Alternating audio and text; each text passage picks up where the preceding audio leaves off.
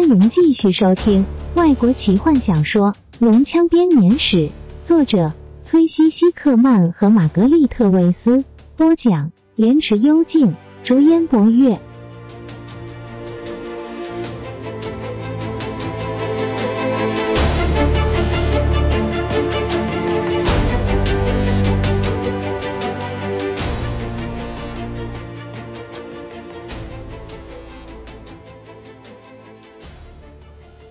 第二天一早，暴风就停息了。水由屋檐滴下的声音，让坦尼斯疼痛的脑袋更是雪上加霜，让他几乎暗自祈祷那阵强风再度回来。天空晦暗，乌云低垂，像是铝块般的压在半精灵的心中。今天的风浪会很大，卡拉蒙煞有其事的说着。在仔细听过了所有巴利佛港珠和哨声旅店的主人威廉说过有关海的故事后，卡拉蒙以为自己成了潮汐问题的专家了。没有人和他争辩，因为他们对海也一无所知。只有雷斯林对哥哥露出轻蔑的笑容。卡拉蒙只有坐过几次小船，现在却用老水手的语气说话。也许我们不应该冒险出去。皮卡开口：“我们今天就要走。”坦尼斯面色凝重的说：“就算用油的，也得要油离开弗罗申。”其他人面面相觑，回头看着坦尼斯。他站在窗边向外看，并没有看见他们疑惑的表情和耸动的肩膀。虽然他心里明白，大伙在孪生兄弟的房间里集合，再过一个小时天才会亮，但坦尼斯一见强风已停息。便立刻叫醒大家。他深吸了一口气，转身面对众人：“我很抱歉，我知道我听起来有点蛮横。”坦尼斯说：“但是我知道一些此刻难以对你们解构的危险。时间很急迫，我只能这样跟你们说：过去我们从不曾陷入这样的危机中。我们一定得离开，一定得马上离开。”他听见自己的声音中带着歇斯底里，众人一阵沉默，然后。当然，坦尼斯。卡拉蒙不安地说：“我们都已经打包好了。”金月说：“只要你准备好了，我们就走。”我们现在就走。坦尼斯说：“我要收拾我的东西。”皮卡迟疑了一下：“快点，动作快！”坦尼斯催促：“我，我来帮忙。”卡拉蒙低声说：“他穿着和坦尼斯一起抢来的盔甲。”同提卡迅速的离开。也许他们想要多找些时间独处。坦尼斯满心不耐烦的想。希瑞与何风也到一旁去收拾他们的行李。雷斯林留在房中没有行动。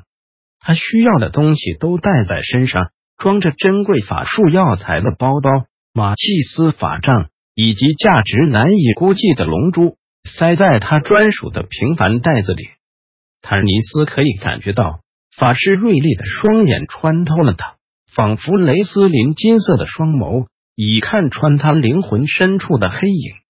但法师仍旧一语不发。为什么？坦尼斯生气的想。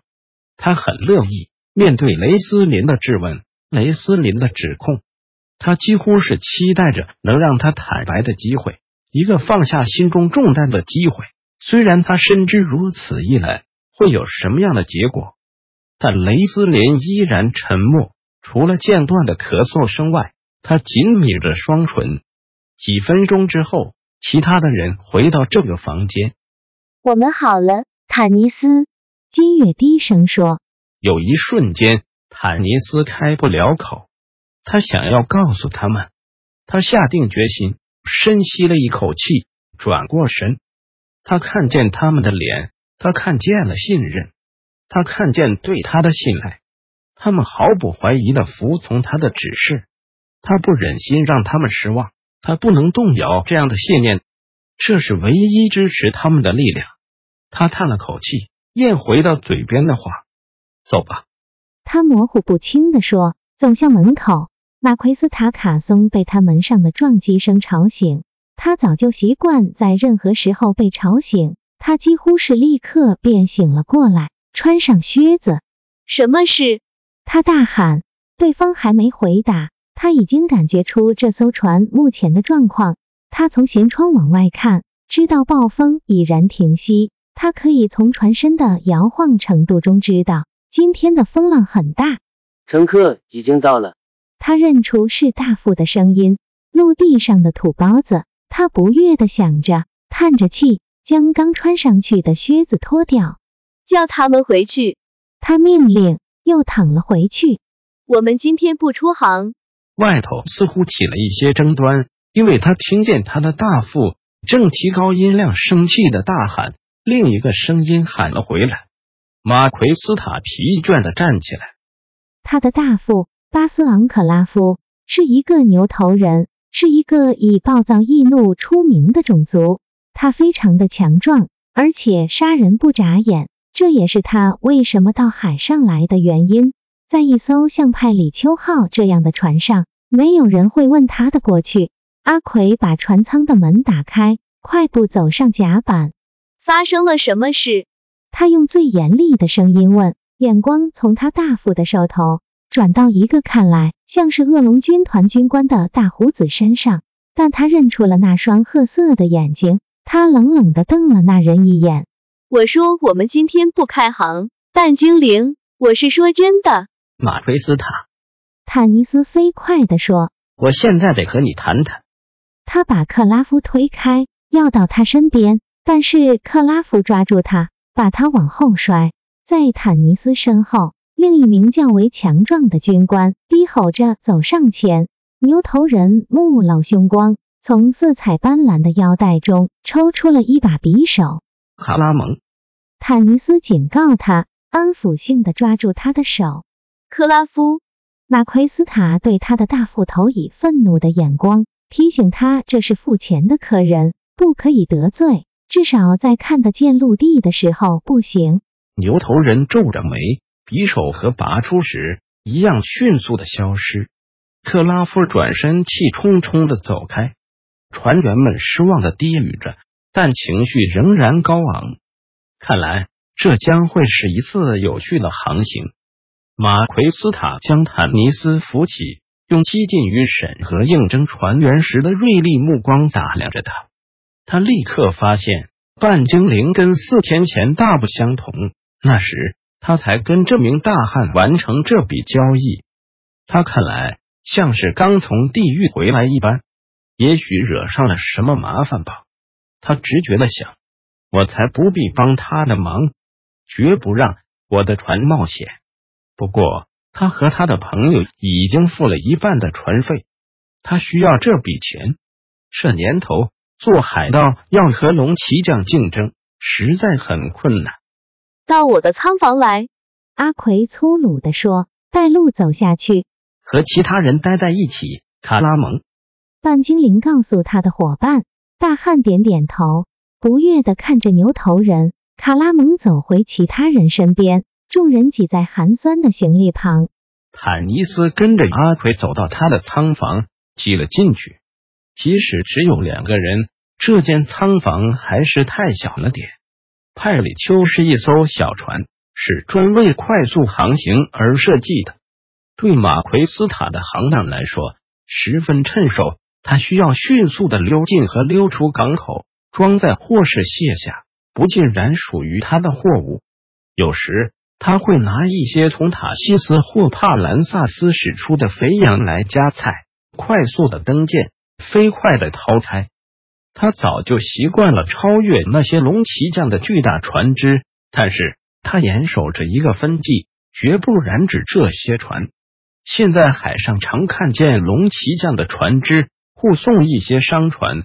事实上，马奎斯塔前两次的航行都是亏本的，这也是他为什么会接受乘客一个在平常状况下绝不可能的事情。半精灵脱下头盔。在桌旁一歪身，勉强算是跃坐了下来，因为他不习惯摇动的船身。马奎斯塔轻松的保持平衡，继续站着。那么你要什么？他打着呵欠问。我告诉过你，我们不能开航。海面，我们一定得要。坦尼斯突然插嘴：“你听着。”马奎斯塔耐心的说：“他提醒自己，对方是个付钱的客人。如果你惹上了麻烦，这和我无关，我不会让我的船员和船冒险。不是我，坦尼斯插嘴，直视马奎斯塔。而是你。我马奎斯塔吃惊的往后退，坦尼斯双手交叠放在桌上，眼睛看着他们。船只上下摇晃的动作和他过去几天的经历，让他现在有点恶心，想吐。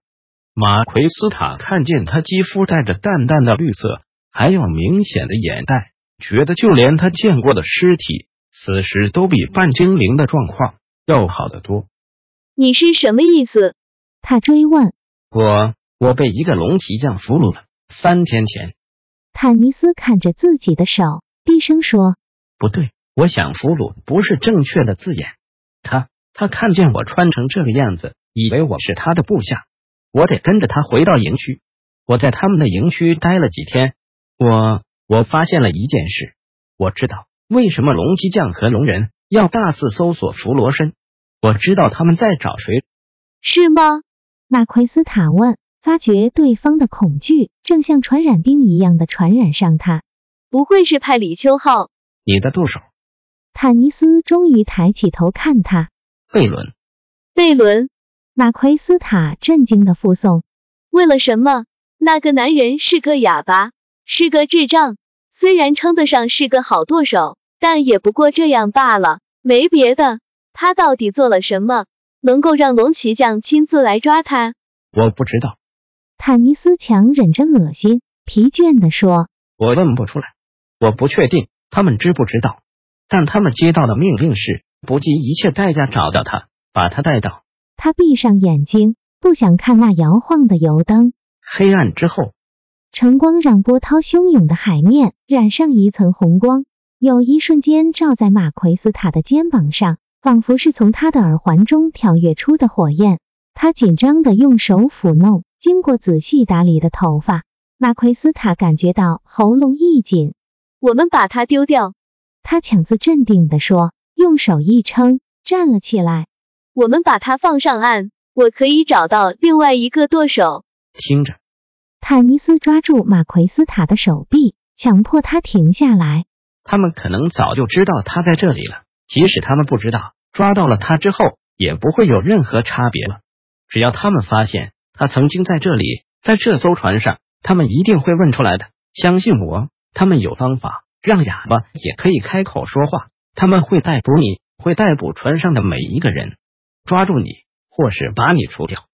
他把手拿开，意识到自己没有力气抓住他。